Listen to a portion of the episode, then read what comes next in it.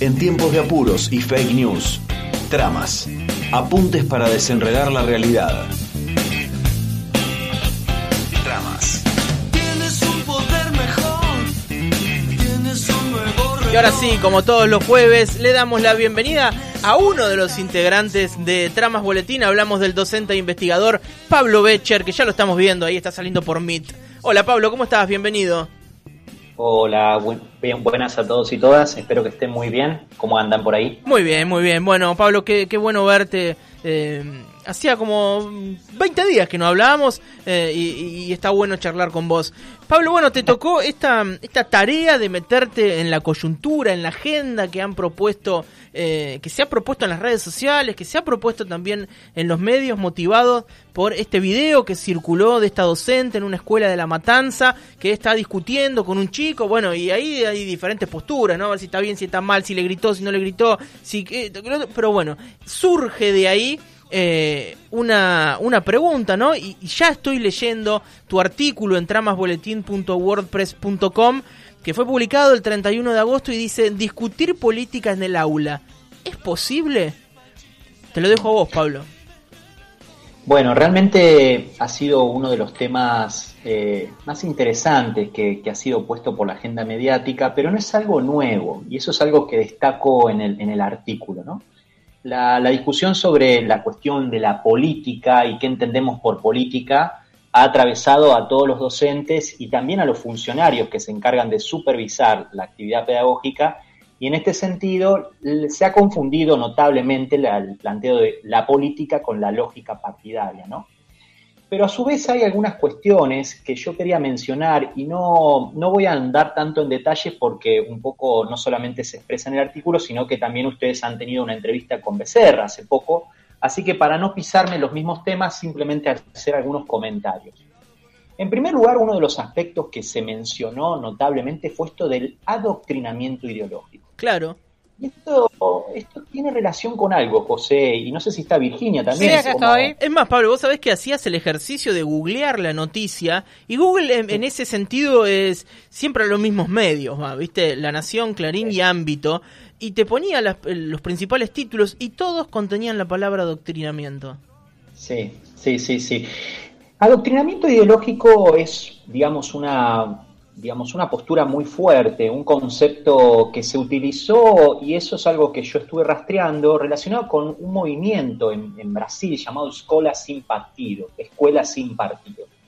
Este movimiento fue creado en el 2004 eh, y ganó notoriedad eh, a mediados del 2011, 2012 y después con mucha fuerza en el 2015 por Miguel Nagui, procurador del Estado de San Pablo, y muy relacionado con el, mundo evangélico.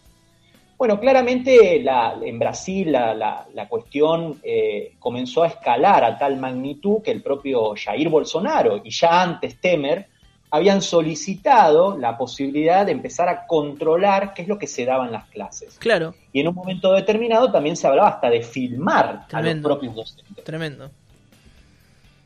Em, claramente esto es, es un tema muy interesante porque nos permite ver bueno, un poco que esta idea del adoctrinamiento ideológico persigue a un enemigo específico, ¿no? Persigue al enemigo y en este caso al que ellos llaman la ideología de género.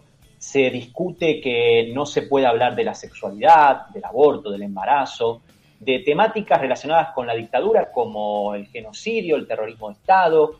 No se puede hablar de derechos humanos porque implican posicionamientos ideológicos. Ahora, Pablo, es increíble. Si le sacas eso a la escuela, eh, vamos al pedo, básicamente, ¿no? Pero si no vamos a hablar de eso, ¿a qué vamos? A ver eh, Vascara. Pero, pero además, en, general, digo, me, parece que es el mismo grupo que compone, por ejemplo, a quienes se manifiestan para que abran las escuelas.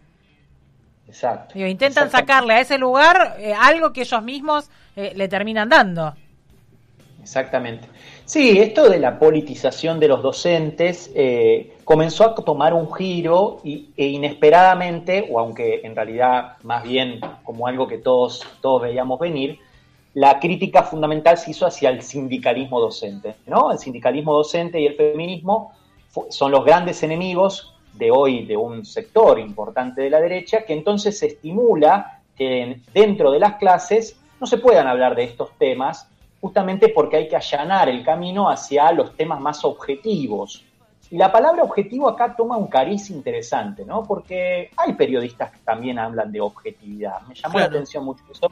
Esto de la objetividad hasta en la investigación policial. Y esto de la objetividad es un punto bastante discutible, ¿no? Porque, ¿qué significa ser objetivo cuando la subjetividad forma parte de nuestra herramienta cotidiana para pensar los hechos, para pensar nuestras opiniones. ¿Qué significa cuando hablamos también de, estas formas didácticas de enseñanza que hablan justamente de establecer diálogos, construcciones?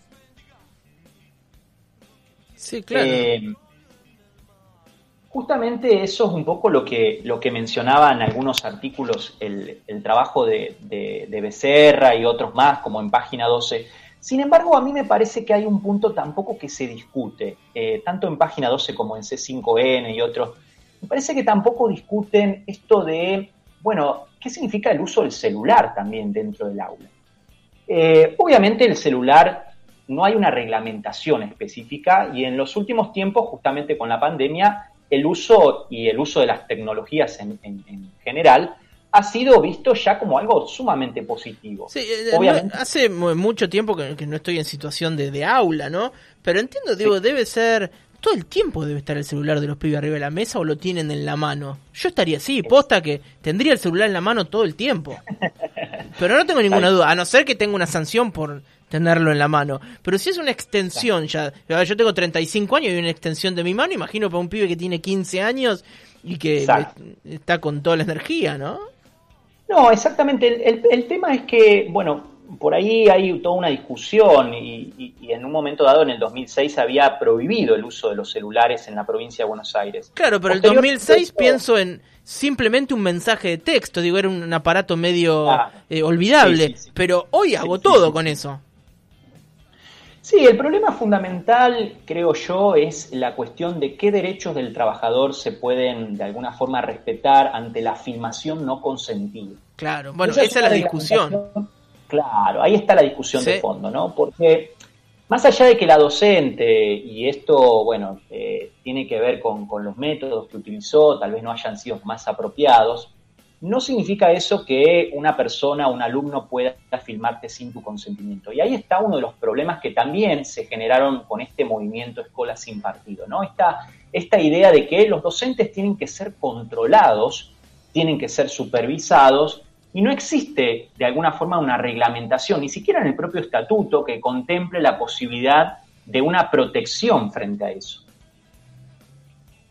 Y bueno, otra cuestión también que menciono, como para cerrar, y en el artículo, es esta idea de la historia. Porque, bueno, yo soy historiador y a mí realmente me interpeló mucho el, tema, fundamentalmente por cómo se piensa la historia, ¿no? Pareciera ser que la historia termina siendo, o termina siendo una, digamos, una especie de disciplina que de alguna forma enumera un conjunto de hechos y acontecimientos de forma cronológica, sin más que descripciones de batallas, guerras, ah, y grandes personajes, o termina siendo una historia totalmente subjetiva, sin ningún tipo de interpretación y sin la posibilidad de que los pibes y las pibas puedan de alguna manera orientar sus preguntas, construir con las fuentes, comprender la lógica que hay detrás de la historia en términos de una construcción interpretativa del pasado.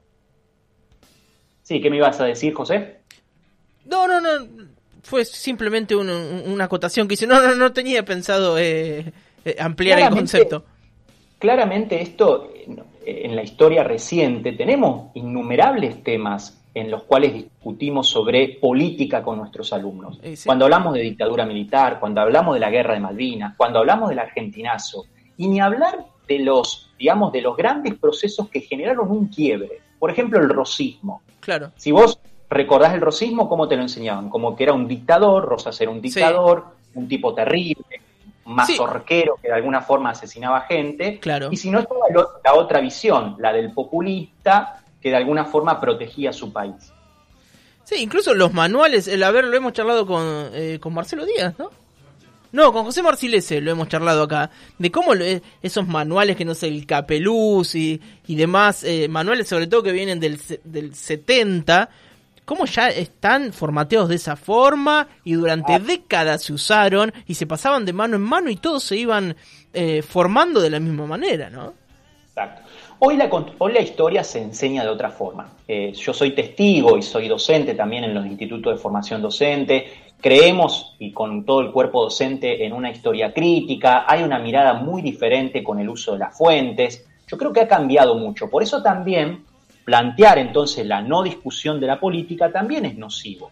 Hmm. Porque la historia también se relaciona con la memoria. Y la memoria es un proceso donde la reactivación y las discusiones del presente están totalmente amalgamadas con el pasado.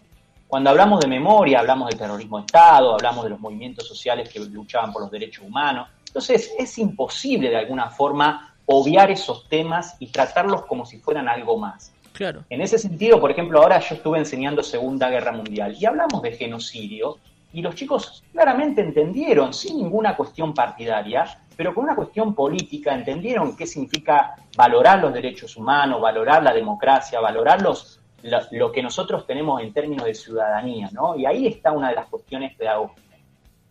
Seguro que sí. Sí, eh, a ver, eh, hablar de, genocidio sin meterse eh, en, política es un error, ¿no? Como, no, no es imposible, no, no es un error, es imposible. Digo, porque ahí hay algo que entender de qué estaba pasando, de a quién se perseguía, de por qué se los perseguía, ¿no? Exacto. Yo creo que en, este punto, y por ahí como para cerrar también, eh, otro de los problemas que se generó y que nos permite ver también la vulnerabilidad que tenemos los docentes es esta cuestión del linchamiento mediático. Hmm. Lamentablemente el linchamiento mediático ha asumido una cuestión casi prácticamente improtegible, ¿no? no tenemos forma de salir de eso y hay una cuestión en la cual tendríamos que ver cómo ese problema tan grave porque de alguna manera también lo que se refleja en esa clase que vemos con la docente es que no vemos qué hay detrás, ¿no? Que, no vemos la trayectoria hasta dónde llegó esa docente en la discusión con el alumno. Y el linchamiento mediático nos coloca a nosotros en una, en una, en una situación de mucha vulnerabilidad y también nos permite ver que las medidas punitivas tampoco alcanzan para cambiar la situación. Seguro que Así que bueno, un poco esa es la idea del texto, los invito a leerlo, a debatir a, los oyentes y a las oyentes. Y bueno, y realmente, nada, tener en cuenta que estas situaciones son, son cotidianas y van a ser cada vez más comunes y hasta se pueden convertir en un proyecto de ley. Por eso hay que estar muy atentos. Eh, Pablo, déjame recomendarle a la gente que está escuchando para poder ampliar o para poder leer en detalle tu artículo. Lo pueden encontrar en tramasboletín.wordpress.com. Eh, allí está publicado y además recomendarles que sigan en las redes sociales a Tramas Boletín, que compartan, que le den me gusta y como decís vos también, ¿por qué no generar un, debate ahí entre los comentarios, no? Claro. Bueno, muchísimas gracias, José. Por favor. Eh, Pablo, eh, muchas gracias, siempre sos muy claro, siempre eh, explicando y tenés como un... está todo armadito, tenés como armado un discurso, me encanta eso, como vas parte por parte. Hasta Nos está adoctrinando, decilo, Ahí está, Pablo Becher, un adoctrinador radial. Pablo, un abrazo grande y ya cualquier semana de estas te estamos llamando de nuevo. Listo, listo, un abrazo. un abrazo grande, gracias Pablo. Bueno, y así pasaba el micro de Tramas Boletín, después lo pueden encontrar en nuestra página web y por supuesto que en nuestra cuenta de Spotify.